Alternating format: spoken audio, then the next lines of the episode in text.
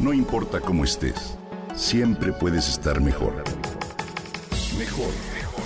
Con Reavivadas.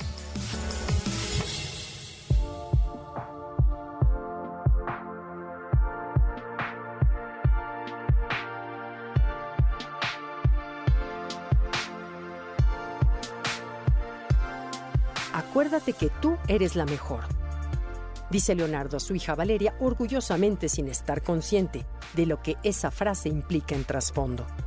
Desde siempre se lo ha dicho, desde siempre le ha enseñado a ser competitiva con los demás para sacar las mejores notas y motivarla, aparentemente, a dar lo mejor de sí. Compara constantemente a Valeria con sus amigas, con sus primos, con sus hermanos. Valeria gana trofeos en las actividades extraescolares, alcanza metas y se esfuerza en lo imposible por complacer a su papá. Todo es competencia en ella, hasta el más mínimo juego con sus hermanos, a quien ella misma les dice, yo soy la mejor. ¿Realmente el mundo es competitivo o para lograr avanzar debes superarte a ti mismo? ¿Cómo consigues superar retos y obstáculos? Si luchas y compites contra los demás o contigo mismo y sacas lo mejor de ti y te superas día tras día? Creemos que vivimos en un mundo competitivo y que educarlos de esta manera es prepararlos para el futuro.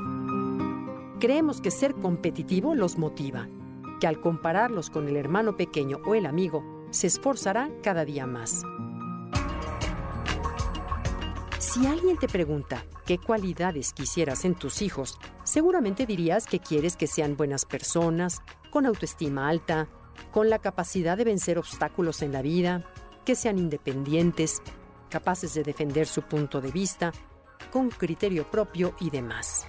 Bueno, pues déjame decirte que todas esas características que has imaginado para tus hijos distan mucho del mundo competitivo en el que hoy los educas un mundo en el que no hay sentimiento de solidaridad y sociedad, en el que se pisa al de al lado, en el que las cosas funcionan a base de premios, en el que lo más importante es la autosatisfacción.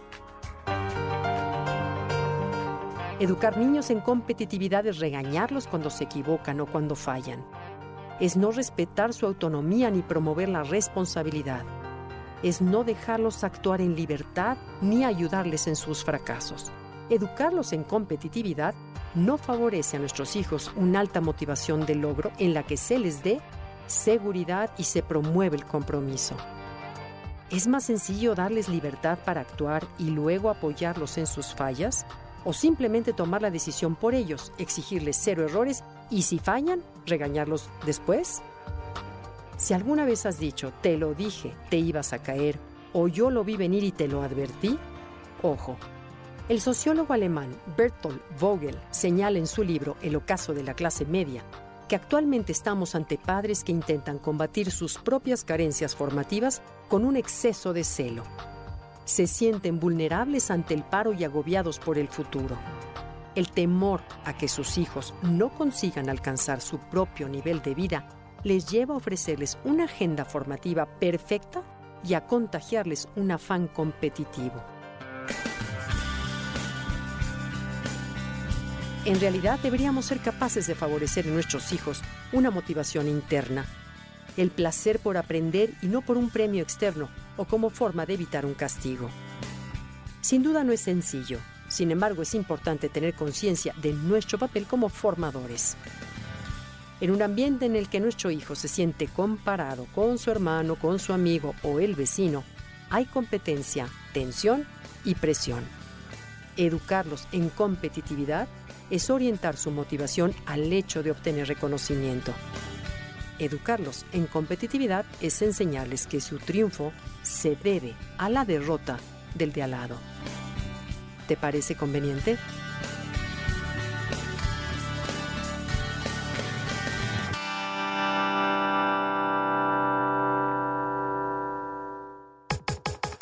Comenta y comparte a través de Twitter. No importa cómo estés, siempre puedes estar mejor. Mejor, mejor, mejor. Con Gaby Vargas.